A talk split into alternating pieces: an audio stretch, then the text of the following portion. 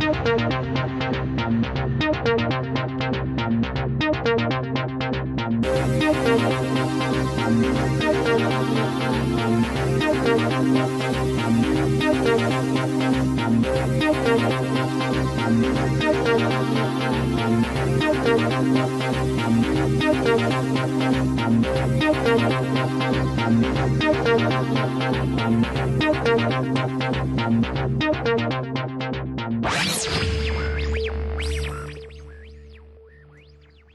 herzlich willkommen zu Indiaka Punk der Folge 001 und somit der ersten Folge meines Psychologie-Podcasts. Ja, mein Name ist Bettina Meyer. Ja, und äh, ich heiße euch herzlich willkommen. Nun, ähm, was plane ich hier? Ähm, das möchte ich äh, ja erzählen. Was ist das eigentlich für ein Podcast? Äh, wie wird das Ganze aussehen? Wie oft wird das Ganze erscheinen? Ähm, ja, was werden die Inhalte sein? Und dann werde ich auch schon übergehen zum ersten kleinen Thema und damit zur ersten Besonderheit, ähm, denn die Regel wird es nicht sein. Ähm, ich rede heute alleine. Ähm, das mache ich äh, vor allem aus äh, dem Grund, dass ich einfach die ganze Technik nochmal testen wollte, bevor ich mir hier jemanden einlade. Aber geplant ist ein Interviewformat. Das heißt, ich möchte mir Menschen hierher holen, mit denen ich über ausgewählte Themen der Psychologie oder bestimmte Tätigkeitsfelder innerhalb der Psychologie reden möchte. Und zwar ganz ausführlich. Nun, ähm, heute, das heutige Thema äh, wird äh, so eine kurze Einführung, ein kurzer äh, Umriss des Begriffs Burnout und Burnout-Syndrom sein. Ähm, das ist ein relativ aktueller Begriff. Ich habe auch das Gefühl, dass, der hat eine enorme mediale Präsenz und ja, deswegen habe ich das Ganze erstmal als Einstiegsthema für heute gewählt. Sicherlich werde ich aber im Laufe der Sendungen nochmal mir jemanden einladen, um mit dem das Ganze noch viel ausführlicher zu diskutieren. Heute werde ich sicherlich dazu vor allem aus der Perspektive meiner Arbeit mit meinen Klienten äh, besprechen und durchleuchten und ähm, gucken, ähm, so, dass ich eine erste Einführung letztlich zu dem Begriff vermittle. Ja, aber bevor ich das mache, gehe ich mal kurz nochmal auf dieses Format hier ein und auf diesen Podcast. Nun, Indiaka Punk ist geplant als ähm, Podcast zum Thema Psychologie im weitesten Sinne. Welche Schwerpunktausrichtung das Ganze mal haben wird thematisch, das liegt noch in den Sternen. Das wird sich auch sicherlich mitorientieren äh, am Feedback, das ich von euch bekomme, aber auch es wird abhängen von den Leuten, die ich hierher bekomme, die bereit sind, über sich und ihren Beruf zu reden oder über ein bestimmtes Thema. Ich kann mir auch vorstellen, dass die klinische Psychologie eine große Schwerpunktausrichtung sein könnte, weil ich einfach auch klinische Psychologin bin und Psychotherapeutin und es da äh, alleine schon extrem viele spannende Themen gibt. Das Ganze ist in der Frequenz geplant, ja, ein bis zweimal im Monat, wenn ich das schaffe. Und ähm, so oft möchte ich halt nicht alleine sprechen. Ich möchte mir tatsächlich Menschen einladen, um mit denen darüber zu reden, denn ähm, das halte ich für viel spannender. Mm. Gut, zu meiner Person vielleicht noch. Ich bin Diplompsychologin und psychologische Psychotherapeutin. Dieser verquer lange Begriff ist tatsächlich ja die offizielle Berufsbezeichnung. Ähm, ich habe, äh, was bedeutet das? Ich habe äh, in den 90ern Psychologie studiert an der Uni, mein Diplom gemacht, ähm, habe dann im Bereich der Forschung gearbeitet, dort auch noch, dort wurde ich auch noch promoviert ähm, in einem Grundlagenforschungsbereich. Da habe ich äh, dazu geforscht, wie man das Immunsystem äh, konditionieren kann. Ja, und dann bin ich in die Wirtschaft gewechselt. Ähm, habe dort Personalauswahl gemacht, habe äh, teilweise aber auch noch Forschung gemacht ähm, und bin dann nach einigen Jahren dann doch in der klinischen Psychologie gelandet und dachte, okay, ich möchte Psychotherapeutin werden. Das, äh, der, den Gedanken hatte ich eigentlich schon während des Studiums, hatte sich aber bislang dann nie ergeben.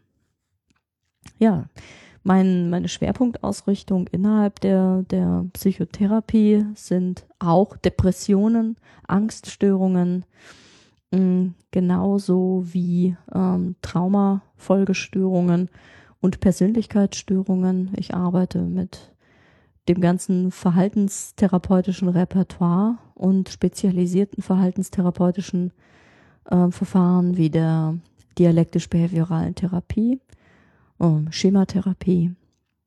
Und ähm, das sind zwei Ausrichtungen, mit denen ich viel arbeite. Ja, so viel zu mir. Kommen wir nun zum eigentlichen Thema heute, nämlich Burnout.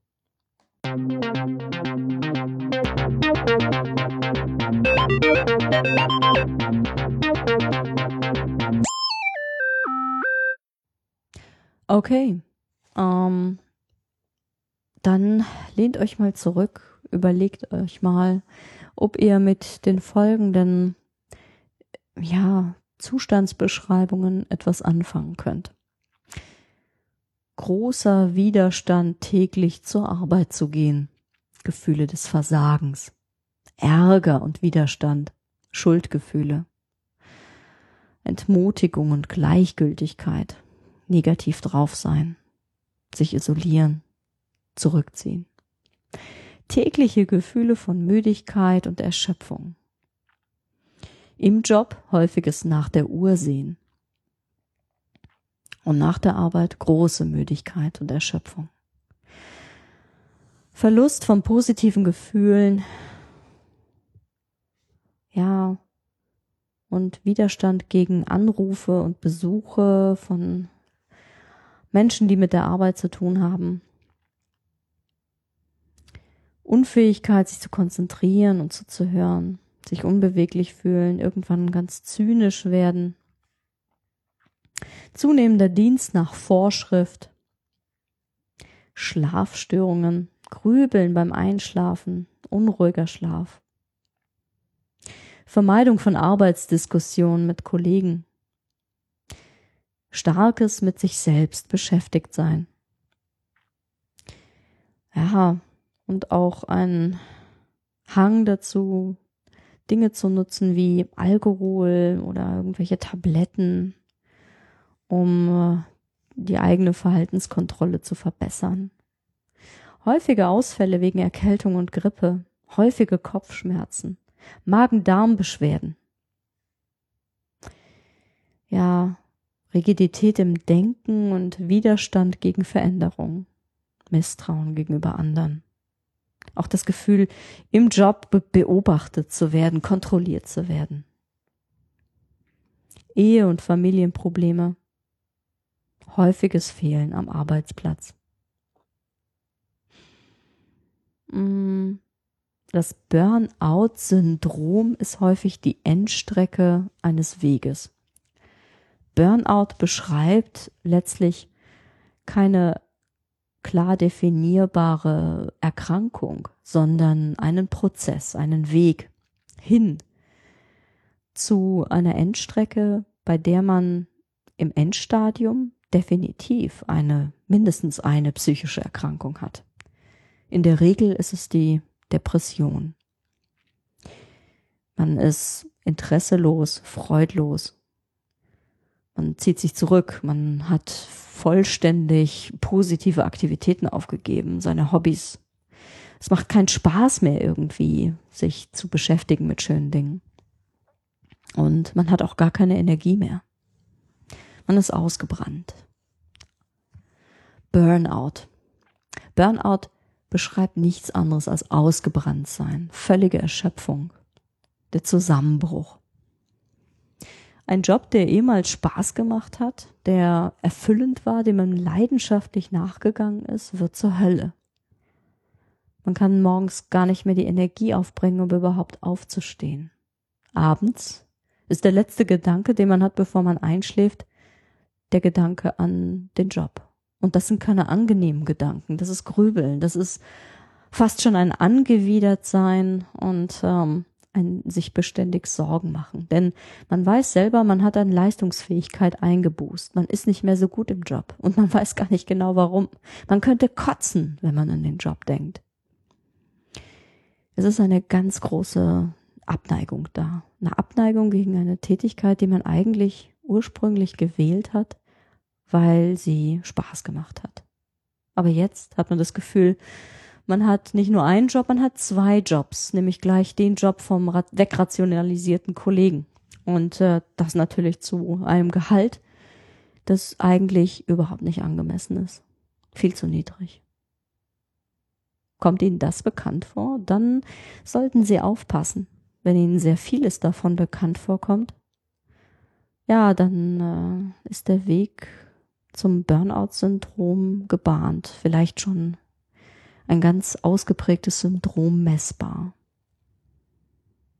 Das Burnout-Syndrom, das herrscht bei vielen Klienten vor, die ich in meiner psychologischen ähm, Tätigkeit auch sehe. Zusammen mit einer ausgeprägten, mit dem ausgeprägten Vollbild einer depressiven Episode beispielsweise, einer Angststörung, zum Beispiel Angst vor Krankheiten, die man haben könnte oder ganz äh, unspezifischen äh, körperlichen Beschwerden, die aber so stark sind, dass sie das Leben ziemlich beeinträchtigen, einer Somatisierungsstörung. Vielleicht kennt man aber auch Panikattacken, plötzlich auftretende Angst, die ähm, einem die Luft zum Atmen nimmt. Vielleicht sogar mit Notarzteinsatz und man weiß überhaupt nicht mehr, was mit einem los ist. Man hat nur das Gefühl, der Körper spielt verrückt. Was noch auftreten kann, sind chronische Schlafstörungen. Oder einfach der Versuch, das Ganze mit Alkohol zu bekämpfen oder mit Drogen oder irgendwelchen Tabletten, um einfach irgendwie arbeitsfähig zu bleiben.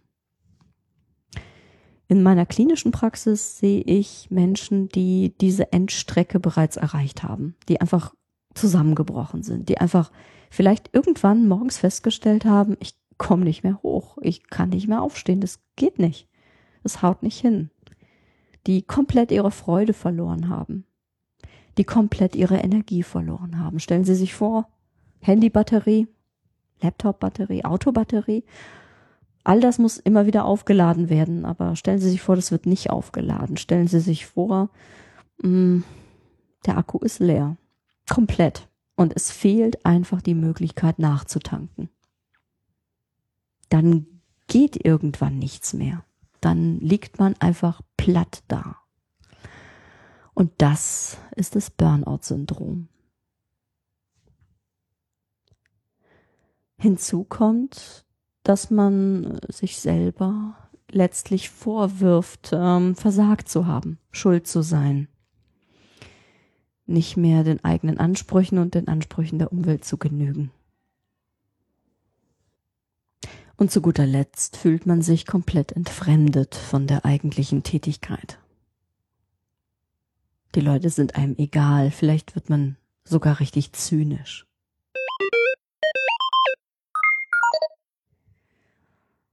Ja, der Begriff Burnout ist noch nicht so alt. Der ist jetzt knapp so alt wie ich. Der wurde Anfang der 70er entdeckt, entwickelt, erwähnt als Bezeichnung vor allem zunächst einmal für die sogenannten helfenden Berufe. Es gab eine Studie in den USA von einem Freudenberg, der herausgefunden hat, ähm, ja, dass äh, Menschen in Pflegeberufen genau diese Symptome zeigten, die ich eben auch erwähnt habe. Und ein Name ist ganz maßgeblich verknüpft mit der gesamten Forschung rund um den Begriff Burnout, nämlich der von Professor Dr. Christina Maslach. Sie ist eine Forscherin an der University of California in Berkeley und ähm, sie hat, ähm, was mich freut als Feministin, ich freue mich ja immer über die Forscherinnen, sie hat äh, zusammen mit einer anderen Kollegin ähm, in den 70er Jahren dann auch ähm, äh, das Ganze sehr systematisch beforscht, ein, äh, auch eine Fragebogenskala entwickelt, um auch ähm, Burnout messbar zu machen. Und letztlich forscht sie bis heute an diesem Phänomen, hat mehrere Publikationen dazu herausgegeben und ähm, hat festgestellt, ähm, gerade in Bezug auf die Arbeitswelt, ähm, dass ähm, Burnout ein Phänomen ist, das letztlich nicht nur im Helferbereich auftaucht, sondern mittlerweile in allen möglichen Jobs. Und dass ähm, das letztlich auch mit einer aktuellen Entwicklung zu tun hat in den Jobs, in der Arbeitswelt. Sie hat in einer ihrer Publika Publikationen auch geschrieben aus den 2000ern, The working environment has lost its human dimensions. Maslick beschreibt hier einen Wandel der Arbeitsbedingungen und damit einen gesellschaftlichen Wandel. Und das ist sehr spannend, weil ähm, es geht ja eigentlich um die Behandlung von psychischen Erkrankungen und psychischen Phänomenen und ähm, nicht um gesellschaftliche Phänomene, wenn man denkt, so, da kommen Menschen in die Behandlung, die haben ein Burnout-Syndrom und, ähm, und man denkt selber als Therapeut, nein, die haben einfach nur einen richtig beschissenen Job. Und ähm, wie will man das bitte sehr behandeln? Will man die Gesellschaft behandeln? Was äh, kann man tun? Nun, es gibt Behandlungsmöglichkeiten. Und trotz einer Anforderung äh, oder einer Gesellschaft, die die Anforderungsprofile in den Jobs gerade dramatisch verändert hat, gibt es tatsächlich auch Möglichkeiten, ähm, das Burnout-Syndrom zu behandeln und vor allem auch Burnout vorzubeugen. Das ist was ganz Wichtiges. Denn ähm, neben der Endstrecke, die ich bislang beschrieben habe, gibt es natürlich auch starke ähm, Hinweissignale, wenn man sich ähm, letztlich auf dem Weg hin zu einem Burnout bewegt. Und das ist ganz wichtig für Menschen, die in solchen Umfeldern arbeiten, wo sie vielleicht sogar dazu neigen, auszubrennen sei es nun in meinem Job, der hochgradig Burnout gefährdet ist, oder in jedem anderen Job, wo man viele komplexe Systeme handelt, wo man mit vielen Variablen umgehen muss und wo man letztlich ähm, mit viel Enthusiasmus hineingeht in einen Job, der einem aber letztlich sehr schnell die Realitäten aufzeigt.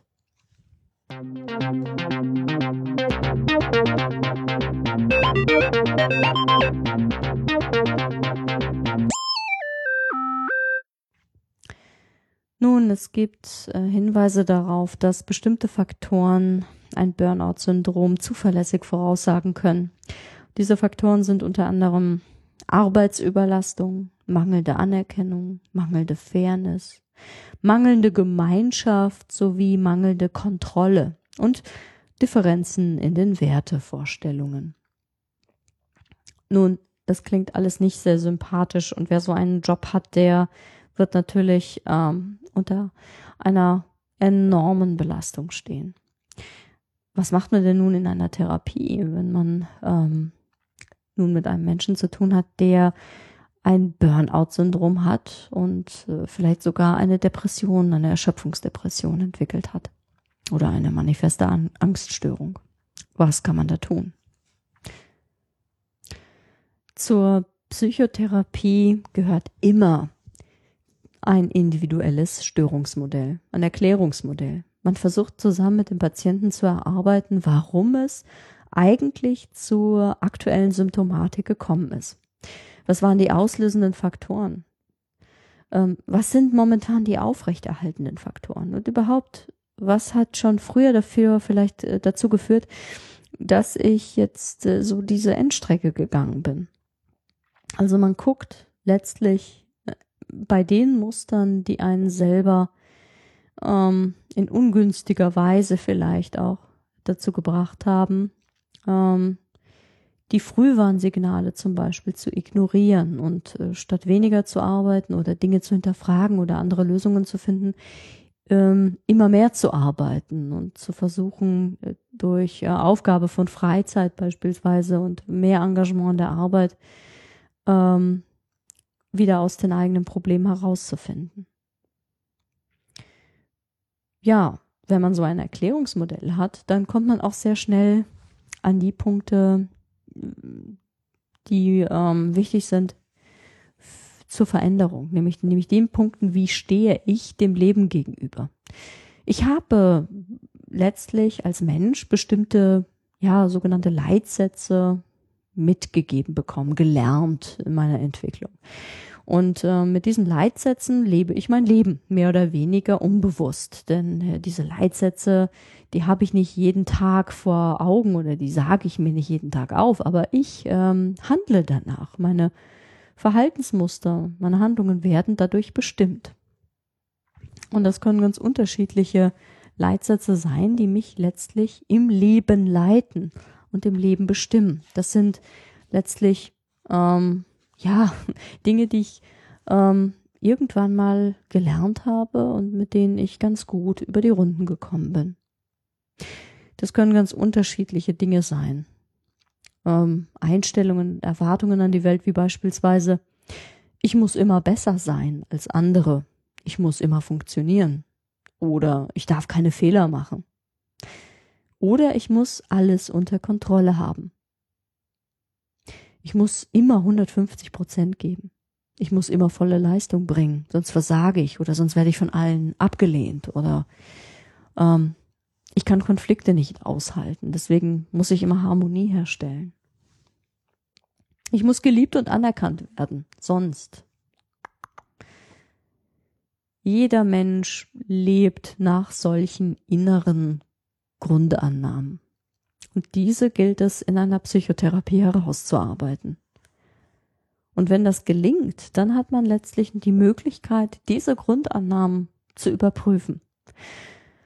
Man muss sie nicht komplett verändern. In der Regel reichen kleine Korrekturen. Erstmal ist ganz wichtig, sich dessen bewusst zu sein, nach welchen Regeln lebe ich. Es ist gut zu sagen, ja Mensch, schraub doch in der Arbeit einfach ein bisschen runter, mach doch mal genügend Pausen. Jo, das klingt super. Wenn dahinter der Leitsatz steht, du musst immer 150 Prozent geben, sonst bist du ein Versager, dann wird man keine Pausen einbauen. Dann wird man gucken, dass man 150 Prozent gibt. Das heißt, man muss sich selber sehr gut kennenlernen und seine eigenen Gedanken, seine eigenen Leitsätze. Wenn man weiß, was die inneren Programme sind, die einen ausmachen, die einen arbeiten lassen, die einen steuern, dann kann man auch diese Programme verändern. Man kann gucken, warum ist es eigentlich so in meinem Leben so entstanden? Wieso habe ich das Gefühl, ich muss mit allen Menschen in Harmonie leben? Oder wieso habe ich das Gefühl, ich darf keine Schwächen zeigen? Woher kommt denn das plötzlich? Und dann hat man auch die Möglichkeit, in einer aktuellen Situation zu überprüfen und zu gucken, ist dieser Leitsatz angebracht oder habe ich die Möglichkeit, andere Lösungen zu wählen? Und der Weg aus dem Burnout heraus ist meistens zu gucken, was kann ich verändern? Wie kann ich in diesem System arbeiten? Sind meine Erwartungen realistisch an mich äh, genauso wie an die anderen? Und äh, was ist verbesserungswürdig an mir und meiner Arbeit? Und ähm, wie kann ich oder will ich in diesem System weiterarbeiten? Wie kann ich meinem Alltag wieder Sinn verleihen? Und wie kann ich meinen Alltag mit Freude füllen? Mit welchen Schritten eigentlich? Und ein ganz wesentlicher Bestandteil ist, ich meine, man muss erst mal schaffen, auszubrennen. Das heißt, äh, jeder Mensch, der ausbrennt, der hat das irgendwie in sich gehabt, das auch äh, äh, zu schaffen. Der muss enorme Ressourcen haben. Und Psychotherapie bedeutet nichts anderes, als diese Ressourcen zu formulieren und diese Ressourcen herauszuarbeiten und sie positiv zu nutzen. Zu gucken, welche Ressourcen habe ich, wie habe ich sie bislang eingesetzt, wie kann ich sie deutlich zielführender und sinnvoller einsetzen. Mein Durchhaltevermögen, meine Energie vielleicht einfach dazu benutzen, nicht unentwegt und ohne Pausen durchzuroboten, sondern vielleicht ganz aktiv zu schauen, neben der Arbeit wieder so etwas wie Freizeit aufzubauen. Aktiv Pausen zu setzen. Zu schauen, wo habe ich eigentlich geschludert und mit mir Raubbau betrieben? Wo fehlen mir die Tankstellen, mein Akku wieder aufzuladen und Kraftstoff wieder aufzunehmen. Und das wird ganz wesentlich sein für die sogenannte Work-Life-Balance. Denn dazu gehört letztlich Lebensfreude, dazu gehört ähm, das Gefühl, wieder, ja, einigermaßen mit mir im Einklang zu sein, mit meinen Wünschen, mit meinen Zielen und mit meiner Arbeit. Dazu brauche ich soziale Kontakte, dazu brauche ich Freizeitaktivitäten und dazu brauche ich auch wieder das Gefühl, Dinge genießen zu können. Viel wichtiger als ähm, die Abgrenzung zum, zu Anforderungen, das Nein sagen, das sich aufbäumen gegen Überlastung am Job ist erstmal zu gucken, was brauche ich, was habe ich mir selber gekappt. Es ist einfach zu sagen, dieser stressige Job, den kündige ich jetzt einfach. Da mache ich jetzt einfach mal Schluss. Wenn ich aber schon in einer Depression angekommen bin, reicht das in der Regel nicht aus. Im Gegenteil, wenn ich dann auch noch meinen Job verliere, verliere ich auch noch das letzte bisschen Anerkennung und zumal ähm, auch so etwas wie finanzielle Sicherheit. Und das macht eher noch mehr Stress. Der Fra die Frage ist beim Stressmanagement zu gucken, wie kann ich Stress reduzieren und nicht, wie kann ich mir noch zusätzlichen Stress durch radikale Schritte ähm, schaffen. Also gucke ich, was kann ich an meinen eigenen Einstellungen, an meiner eigenen Haltung zu meiner Arbeit und zu meinem Leben ändern. Und zwar in eine Richtung, wie ich sie sinnvoll finde. Ich kann eigene Leitsätze verändern. Wenn ich mir vorher gesagt habe, ich darf keine Fehler machen, kann ich es prüfen, kann ich schauen, ist es realistisch? Eigentlich macht jeder Mensch Fehler und eigentlich ist es auch nicht tödlich, Fehler zu machen. Und man kann solche Leitsätze verändern und letztlich auch die Situationen, die Stolperfallen darstellen, identifizieren und mit einem neuen Handlungsplan versehen. Absolutistische Leitsätze sind in der aktuellen Arbeitswelt auch überhaupt nicht mehr zielführend, sondern man schaut einfach, wo bin ich für Fehler überhaupt nicht verantwortlich? Und wo bin ich für Fehler verantwortlich? Und wie kann ich damit sinnvoller umgehen als mit Selbstanklagen? Ja, in der Therapie lernt man letztlich an unterschiedlichen Ecken neue Lösungswege zu finden. Im Extremfall kann das bedeuten, dass man sich eingestehen muss, dass man die alten 100 Prozent nicht mehr erreicht. Und im Extremfall kann das auch bedeuten, tatsächlich eine Tätigkeit aufzugeben oder aufgeben zu müssen. Das erlebe ich auch ab und an. Wobei es danach nicht aus ist, sondern man findet in der Regel auch doch noch einen anderen Job. Oftmals reicht es aber jedoch aus, zum Beispiel wie im Job des Psychotherapeuten, wenn man bestimmte Haltungen verändert und wieder dazu findet, ähm, ja, sich zu entspannen, achtsam zu sein und Dinge einzubauen, die man wieder vernachlässigt hat.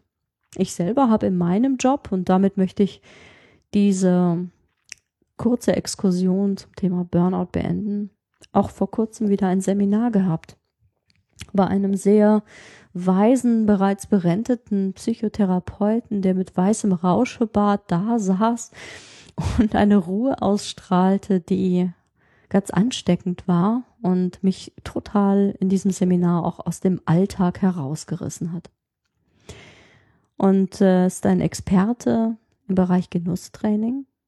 Und auch das ist eine Möglichkeit, ja, wieder zu den alten Freuden zurückzufinden. Und nach diesem Seminar glaube ich, dass ganz viele meiner Kollegen ähm, ganz nachdenklich waren und sich überlegt haben, Mensch, ähm, was mache ich eigentlich und wie kann ich vor allem wieder so ein bisschen mehr äh, relaxen und ein bisschen mehr Genuss in meinen Alltag etablieren. Ich glaube, einige haben sich ganz schön viel vorgenommen. Auch unter anderem ich. Nach diesem Seminar hatte ich beschlossen, ich muss dazu sagen, ich wohne jetzt fast genau ein Jahr in meiner Wohnung in Hamburg. Und ich hatte anfangs vorgehabt, ein, eine Einweihungsparty zu machen, irgendwann im Frühjahr. Und die hatte sich zerschlagen, weil ganz liebe Freundinnen, also wirklich meine engsten Freundinnen zum Teil nicht konnten und abgesagt hatten. Und ich war auch enttäuscht und frustriert und dachte, ach Mensch, nee, dann mache ich das nicht und dann hatte ich das auf einen späteren Zeitpunkt verlegt. Dann gab es wieder irgendwie Schwierigkeiten mit, mit Zusagen und so genau zu diesem Termin. Und nach diesem Seminar hatte ich mir überlegt, Mensch, jetzt ist schon fast das Jahr rum und du hast noch keine Einweihungsparty gehabt. Und ähm, ja, da habe ich festgestellt, okay, ich mache das jetzt einfach. Und ich glaube, ich habe äh, mit, mit 14 Tagen Vorlaufzeit ähm, eine Halloween-Party gefeiert. Und ich muss sagen, das war eine der schönsten Feten oder Privatpartys, die ich je gemacht habe. weil ich überhaupt mal wieder eine Party gemacht habe und ähm, weil ich nette Menschen eingeladen habe. Und ich habe jede Menge Arbeitskollegen eingeladen und das war unglaublich schön. Es war ähm, und das war eine Sache, die ich aus diesem Seminar, aus diesem Burnout-Prophylaxis-Seminar für Therapeuten mitgenommen habe. Und da liegt ein weiterer wesentlicher Punkt, wie man einem Burnout vorbeugt. Man braucht die beständige Erinnerung daran, dass es auch anders geht, dass man trotz Arbeitsstress und Arbeitsbelastung seinen Alltag auch selber gestalten kann und man hat Einflussmöglichkeiten und mehr als man denkt in der Regel. Man hat die Möglichkeit, äh, spannende, freudevolle Dinge in seinen Alltag einzubauen. Und ähm, das ist ein Auftrag nicht nur an meine Patienten und Klienten, sondern es ist auch ein Auftrag an mich selber. Und äh, an den müssen wir uns immer wieder auch selber erinnern. Ein wichtiges Hilfsmittel dabei ist für mich die tägliche Achtsamkeit. Aber das ist ein ganz eigenes und neues Thema, das ich sicherlich in einem anderen Podcast, äh, in einer anderen Folge mal näher beleuchten werde. Das Thema Achtsamkeit, auch so ein medial gerade sehr präsenter Begriff, ähm, glaube ich auch oft missverstanden, ähm, aber auch sehr wertvoll als Technik ist keine therapeutische Technik, sondern eigentlich eine ur, uralte ähm, Technik der Menschheit.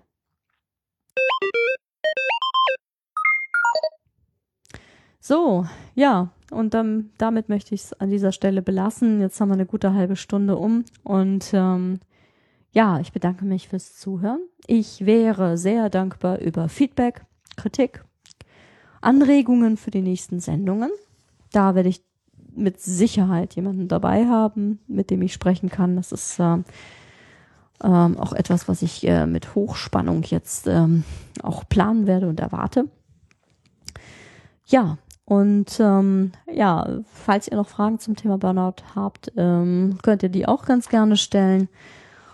Ich kann dann nochmal gucken, ob ich ähm, die auch beantworten kann. Und ähm, ja, bedanke mich fürs Zuhören ich hoffe, es hat Spaß gemacht. Mir hat Spaß gemacht, ähm, auch wenn ich jetzt einen etwas trockenen Hals habe. Aber ich bin wirklich begeistert von meinem neuen Headset und meinem Mikrofon. Ja, ich wünsche euch ähm, ja einen schönen Restmonat. Ich hoffe, dass ich spätestens Ende November, Anfang Dezember mit der nächsten Folge aufwarten kann. Freue mich über Feedback, wie gesagt, und wünsche euch einen wunderschönen November. Macht's gut. Tschüss.